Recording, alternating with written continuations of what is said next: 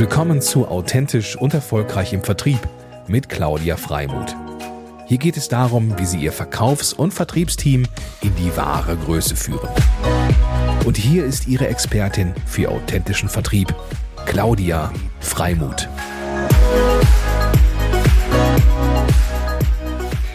Mein lieber Niklas Körner, herzlich willkommen zu meinem Mutmacher-Podcast für authentischen Vertrieb. Ich finde es ganz großartig, dass ich dich dabei habe, weil du gar nicht so in dem normalen Portfolio bist, äh, was ich sonst so in meinem Netzwerk habe. Ähm, und wir haben uns ja durch ein interessantes Startup kennengelernt namens Signal. Und ähm, ja, und ich freue mich ganz doll, dass wir einen regelmäßigen Austausch haben und herzlich willkommen. Ja, liebe Claudia, erstmal herzlichen Dank, dass du mich zu deinem Podcast eingeladen hast. Ähm, das ist mein erster Podcast, den ich jemals gemacht habe. Insofern bin Yay. ich ganz gespannt, genau, was wir heute hier für ein Gespräch führen werden. Und ähm, ja, ich bin ja noch nicht der, der klassische Vertriebler, sage ich mal, aber ähm, freue mich sehr auf unser Gespräch heute und hoffe, dass du mich mit, äh, ja, mit vielen Fragen löchern wirst. Ja, sehr gerne. Da fangen wir doch gleich schon mal an. Also, du hast einen ganz, ganz spannenden Beruf. Ähm, und ja, bist bei Bernhard Schulte Management ähm, und verantwortest da Innovationen. Also sprich, diese Group, die hat sich zur Aufgabe gemacht, ähm, in die Zukunft zu investieren, wenn man so will, was ich ja auch schon mal ganz genial finde als Company itself. Ähm, und ähm, ja, erzähl mal, was bewegt dich täglich und was machst du? Ja, genau. Also ich bin in unserer Tochtergesellschaft Innoport ähm, zuständig, Corporate Venture Capital Team. Also wir investieren im Namen der Gruppe, im Namen der Shareholder in Startups. Ähm, ich bin da zuständig für den Bereich Europa. Wir haben investieren in Europa und in Asien in frühphasige Startups ähm, in einem der Schifffahrt, also im maritimen Bereich, als auch in der Logistik, sämtlichen, ich sag mal, wir nennen es Blue Economy, sämtlichen Bereichen, die irgendwie mit, mit Wasser zu, zu tun haben, also auch Fischfang, ähm, Fischzucht, erneuerbare Energien, also alles, was irgendwo mal im Wasser ist oder mit Wasser zu tun hat. Insofern bin ich äh, die Brücke zwischen diesem Blue Economy Startup-Ökosystem und ähm, der Schulte-Gruppe. Ähm, Schulte-Gruppe hat mittlerweile ja über 15 Business Units. Also insofern ähm, sind wir da, haben wir viel Spielraum, den wir mit Innovationen, äh, ja, viele Bereiche mit Innovationen versorgen können. Warum machen wir das? Ähm, wir haben damit angefangen ursprünglich, ähm, weil vor ungefähr fünf, sechs Jahren die Gruppe sich dazu entschieden hat, einen verstärkten Fokus auf maritime Dienstleistungen zu legen und da ist natürlich Digitalisierung ein Kernaspekt, die digitale Transformation der Industrie. Deswegen haben wir uns dann A, um unsere eigenen Geschäftseinheiten ähm, verstärkt zu digitalisieren, aber auch B, die ersten so im Markt zu sein, die sich mit maritimen Startups auseinandersetzen, haben wir unser Team aufgesetzt. Das heißt, ihr seid, also wenn du sagst, sind die Ersten, das heißt, ihr wart einer der Ersten, die äh, in Startups investiert haben. Ähm, also wir haben in der Schifffahrt waren wir tatsächlich äh, eine der wenigen ersten. Es gab natürlich Investoren, die in der Schifffahrt vielleicht mal in Startups investiert haben, aber als dedizierter Venture Capital Desk waren wir mit einer der ersten. Es gab schon noch so ein, zwei und es gab natürlich auch ein paar Konzerne, die das betrieben haben. Ich denke da immer gerne an unseren, äh, an Maersk, den Branchenprimus. Die haben das natürlich auch schon gemacht aber auf so einer mittelständischen Ebene und gerade so hier in Hamburg waren wir mit die Ersten. Okay, cool. Und wenn man jetzt nochmal, ähm, weil nicht jeder kommt natürlich aus der Schifffahrtbranche, ähm, BSM wie mit 15 Units, das hört sich nochmal nach an. Wie, wie würdest du das große Ganze erstmal beschreiben? Das Kerngeschäft ist natürlich des Räders, ist ja ähm, Schiffe, zu, ähm, Schiffe zu kaufen und dann ähm, ähnlich wie in einer Autovermietung ähm, Schiffe zu verchartern ähm, entweder langfristig zu verchartern, also zu vermieten, langfristig zu verchartern oder halt kurzfristig ähm, für einzelne Reisen. Und um dieses Schiff herum, um dieses Asset herum, ähm, haben die meisten Reedereien bieten bestimmte Dienstleistungen an. Ähm, und die erste und wichtigste ist Ship Management. Und das ist ähm, der, der Betrieb des Schiffes. Also A, die Bemannung, also die Crew, ähm, und B, das, die ganze technische Wartung des, des Schiffes.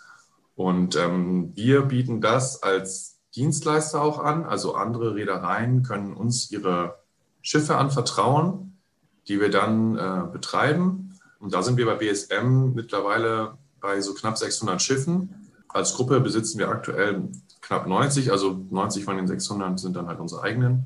Und der Rest können Räder sein, können Banken sein, können Fonds sein, die irgendwie in Schiffe investiert haben und die halt betrieben haben. Und dieses, diese 15 anderen Business Units, die ich erwähnte, sind dann alles, was irgendwie drumherum ums Shipmanagement ist oder ums Schiff, mit dem Schiff zu tun. Also wir haben ein Reisebüro, wir haben eine Catering-Firma, mhm. Hafenagenten und so weiter und so weiter. Da haben wir, sagen wir, über die Jahre hinweg ein gutes Portfolio aufgebaut.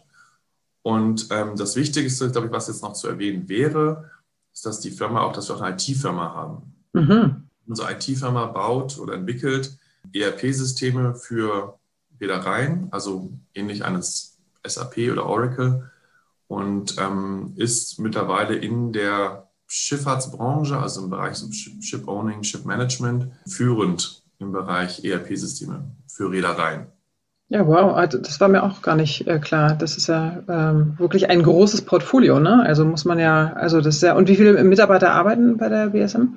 Na, wir haben jetzt aktuell, ich würde sagen, so zwei, zweieinhalbtausend äh, an Land, also global verteilt. Und wir haben so um die 20.000 Seefahrer, die natürlich ähnlich wie Flugzeugpiloten halt ne, pro Reise unterwegs sind. Bei uns sind die Reisen natürlich ein bisschen länger. Der durchschnittliche Seefahrer ist dann vier Monate auf See, vier Monate zu Hause, manchmal ein bisschen länger. Und ähm, genau, also insofern haben wir 20.000 in unserem Pool, nennen wir das.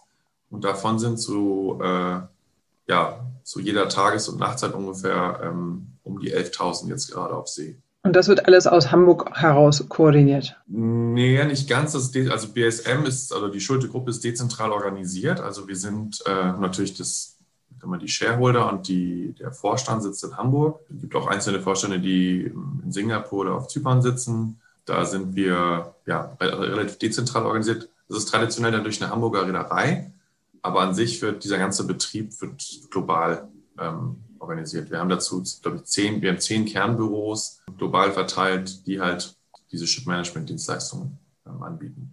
Okay, und, und dein Ant, also oder deine Abteilung kann man ja sagen, also das Thema Innovation, oder nennt man es so, Innovationsabteilung, oder wie würdest du das ähm, nennen? Ich würde es einfach rein das Venture Capital Team nennen, Venture weil wir primär investieren und ähm, die Innovation in den Betrieb zu tragen, ist natürlich auch eine wichtige Aufgabe. Aber unser Kerngeschäft ist investieren. Mhm. Und das existiert seit? Wir machen das jetzt seit knapp drei Jahren. Und da warst du von Anfang an mit dabei, oder? Genau, ich war so mit der, ich war das der, der erste, der erste Mitarbeiter, der aus dem, sagen wir, aus dem Konzern heraus da das aufgebaut hat.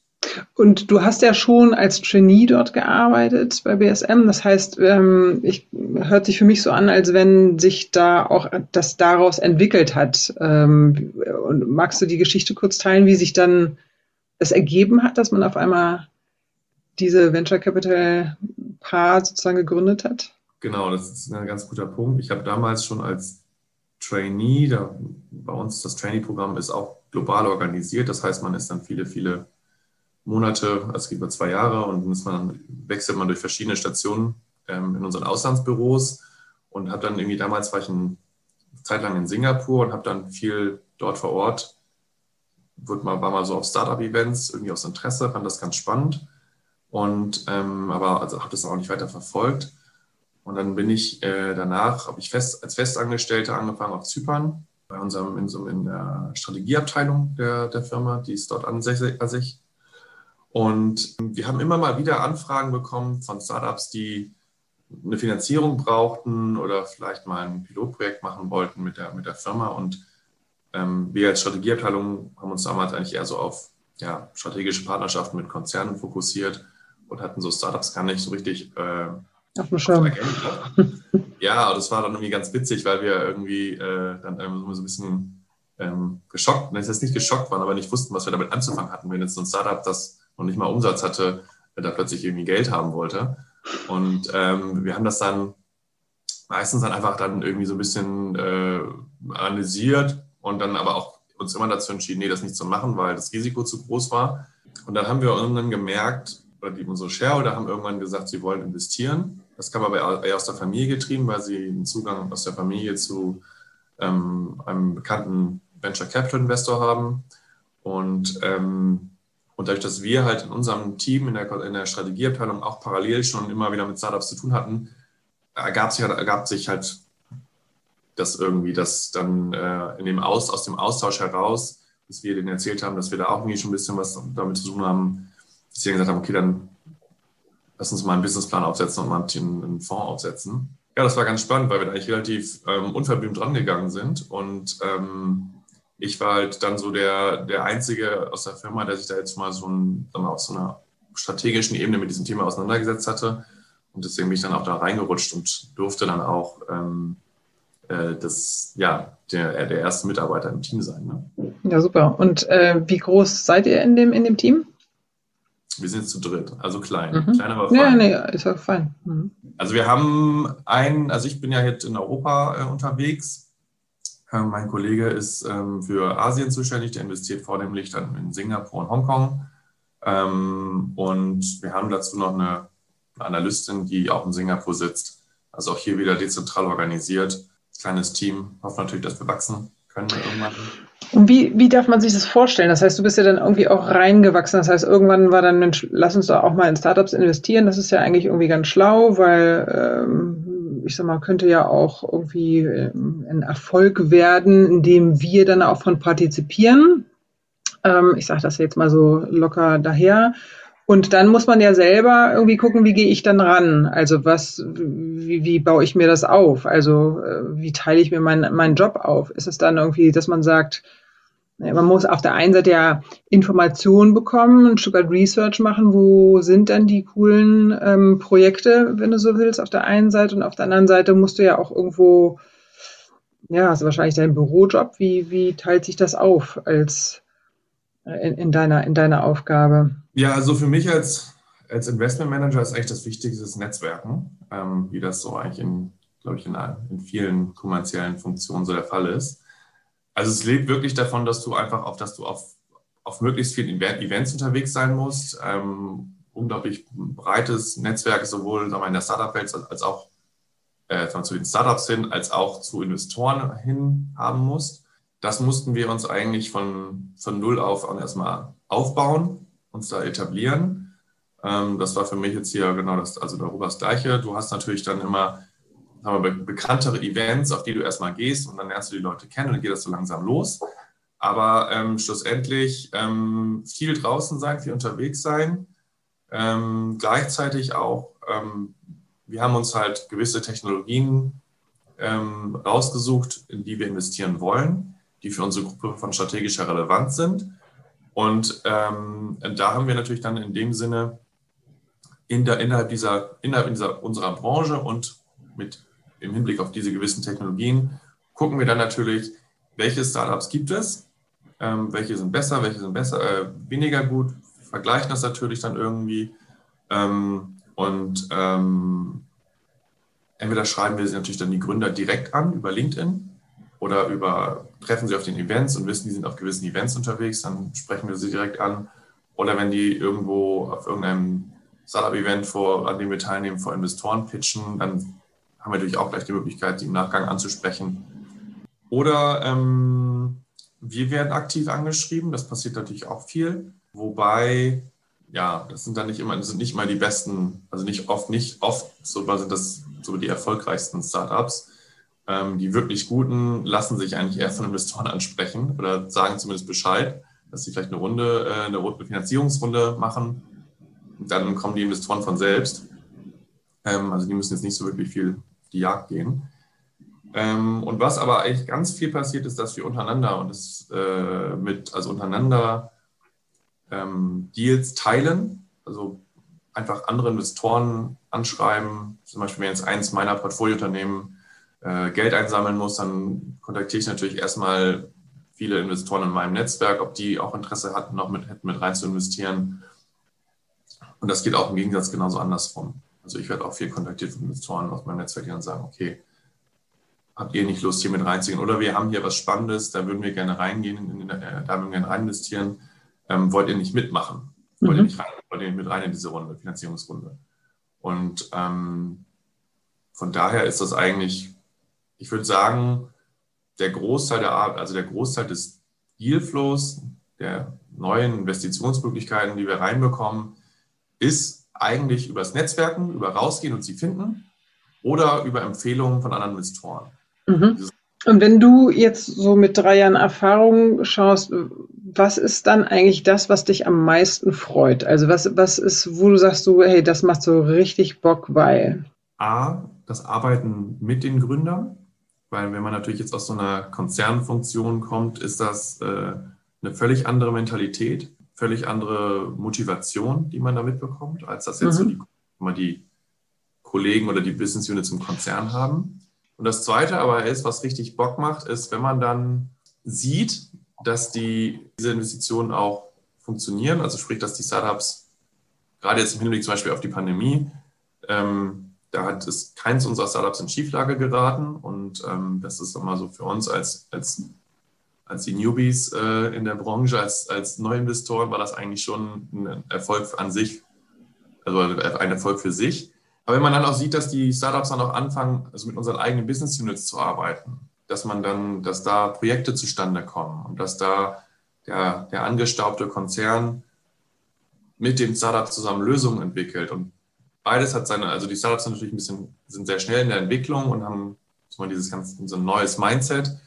Aber auch der Konzern und die, die Experten im Konzern haben ähm, unglaublich viel Wissen wovon die Startups profitieren können und ihr Produkt weiterentwickeln können. Wenn da halt dann so eine Zusammenarbeit zustande kommt und man sieht, dass dann auch beide Seiten Spaß an der Zusammenarbeit haben und ähm, man selbst die, die beiden Seiten zusammengebracht hat und das dann auch mit steuern kann, das macht schon Spaß. Ja, cool, super. Und magst du da, also kannst du da was draus teilen? Also wie das an einem, einem Beispiel konkret ähm, oder ist es eher schwierig bei interner. Wir haben jetzt zum Beispiel einen Fall, einem Startup von mir, dass ähm, die arbeiten an einer Lösung für Boote. Und ähm, die haben so eine Art ähm, Tacho entwickelt, also es ist eine App, aber so eine Art Tacho und eine, einen Sensor. Und der Sensor im Boot misst ähm, in Echtzeit den Welleneinschlag auf das kleine Boot, also auf dein Schlauchboot oder wenn du so ein, Fischer, ein Fischerboot hast oder so was zum Angeln hast, kannst du das installieren.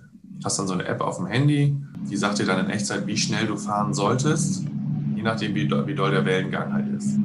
Da gucken wir uns jetzt an mit meinen Kollegen aus unserem ähm, Offshore-Team. Also wir haben Schiffe, die im, in Windparks unterwegs sind, gucken uns das Thema Seekrankheit an. Und wir alle kennen das, wenn man, zu, wenn man vielleicht mal zu lange auf dem Boot ist, dass einem dann irgendwann ein bisschen unwohl wird.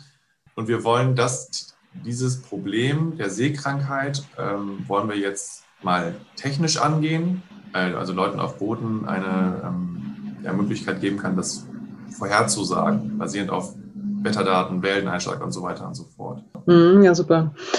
Und wenn du ähm, ja viel mit Startups auch zu tun hast, was, was würdest du sagen, was ist eigentlich so deine Essenz oder was wäre eigentlich deine Botschaft an die, an die Startups? Ähm, also so als vielleicht ein Stück weit Freund, Schrägstrich Berater, äh, externe Perspektive.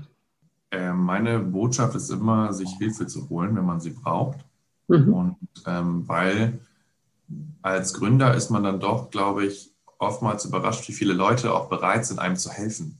Mhm. Ähm, ob das jetzt, im, das jetzt auf technischer Seite ist, in der, in der Softwareentwicklung oder in der, selbst in der Hardwareentwicklung ist, also ob auf kommerzieller Seite, Marketing, Sales, ähm, und selbst wenn es darum geht, die Firma aufzusetzen und äh, vielleicht so im rechtlichen Bereich oder Admin, Orga, gibt es immer Leute, die einem helfen wollen. Und, und ich glaube, das ist wichtig. Und das Zweite ist einfach beharrlich zu sein. Und äh, wenn man bei einem Konzern anklopft als Startup und vielleicht mal eine, seine Software verkaufen möchte, nicht gleich bei der ersten Absage aufzugeben, sondern dahinterher zu sein und eine Beziehung auch zu den Kunden, potenziellen Kunden aufzubauen. Den Rat würde ich geben, weil ich glaube, man lässt sich, also viele lassen sich da schnell oder geben da schnell auf. Und ich glaube, ähm, da muss man hinterher sein. Und da wir ja auch in einem Mutmacher-Podcast für authentischen Vertrieb sind, äh, wäre natürlich auch nochmal meine Frage, ähm, was für einen sogenannten Vertriebshack oder aber einfach eine nette Vertriebsgeschichte oder aber auch irgendwas Inspirierendes, was die Zuhörer, Zuschauer nehmen könnten, hättest du aus deinem Leben? Also ich würde sagen, primär meine Lieblingsgeschichte ist ja von, von dem Startup Signal, was du vorhin erwähnt hast, über das wir uns ja nun auch kennengelernt haben. Ähm, weil Signal hat ja nun eine, eine Softwarelösung, die mit äh, verhaltenswissenschaftlichen Maßnahmen versucht, äh, Flugzeugkapitäne als auch Kapitäne von Schiffen also zu beeinflussen, dass sie spritsparende Entscheidungen an Bord treffen. Und denen werden dann so KPIs gesetzt und dann ähm, versucht man durch diese Software, durch diese direkte Kommunikation, das direkte Feedback an die Crew, einmal so einen Verhaltenswechsel herbeizuführen. Und ähm, das ist natürlich so ein Thema, was Verhaltenswissenschaft, äh, da hatte man bei uns in der Firma noch nie von gehört, als ich damit das erste Mal ankam. Und, ähm, und auch das Potenzial wurde noch nicht, nicht so richtig gesehen. Also ich musste da viele, viele äh, Mauern ein, einreißen, um da erstmal eine, eine, sag mal, eine, eine, eine offene Tür zu bekommen. Ja, und nach, äh, nach einer erstmal durchgeführten Feasibility Study, wie man so schon sagt, also erstmal überhaupt zeigen, dass man was mit, den, mit so Daten anfangen kann von einem Konzern, das musste das Startup erstmal beweisen, ähm, haben wir dann irgendwann das geschafft, ähm, den Vorstand davon zu überzeugen, ein Pilotprojekt zu machen.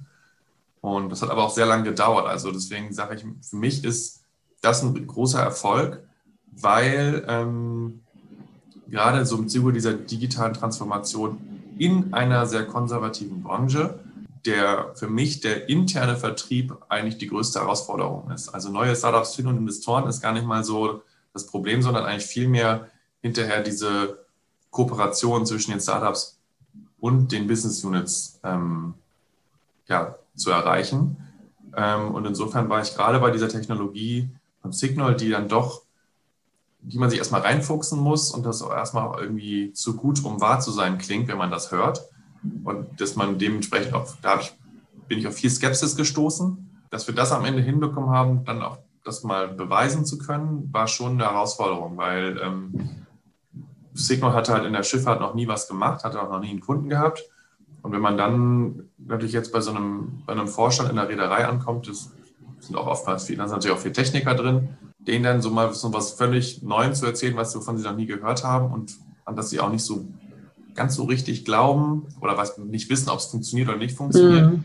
da dann die Chance zu bekommen, das war schon, schon ein kleiner Erfolg, auch für Signal. Also das war echt, das ist toll. Ja, Hut ab, vor allen Dingen auch, ähm, weil es ja, wie du sagst, ist es, wir haben eine, also Männerschifffahrt ist einfach traditionell unterwegs. Ähm, Signal ist einfach ähm, sehr innovativ, äh, weil es nicht nur ähm, äh, ich sag mal, Sprit spart, sondern eben halt auch ähm, die, die, die Nachhaltigkeit im Vordergrund steht, plus dieses Verhaltensbasierte, was komplett neu ist. Das heißt, ich habe als Kapitän, Schrägstrich, äh, Chief Engineer die Möglichkeit, mein Verhalten, mir, mir meines Verhaltens noch deutlich bewusster zu werden und darüber eben halt auch mehr Verantwortung zu tragen und darüber dann entsprechende Entscheidungen zu treffen, die daran einzahlen. Und das ist ähm, hm, damit hat man so nicht gearbeitet bis dato. Ne? Und das dann sozusagen zu teilen ähm, äh, in einer Branche, die vielleicht erstmal gar nicht so die Ohren für so etwas hat, ist ähm, wirklich ein, ein großer Gewinn sozusagen. Also da kann ich auch nur sagen, Hut ab. Ja, danke. Ja, ja also gerade wenn die Daten, ist ja gerade das Problem sind ja oft die Daten mhm. äh, oder an, an, zuverlässige Daten zu kommen.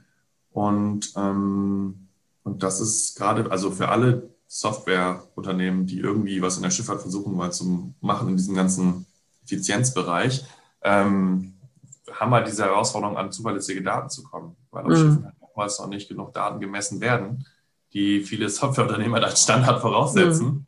Insofern ja, aber es ist toll, dass es klappt und mal schauen.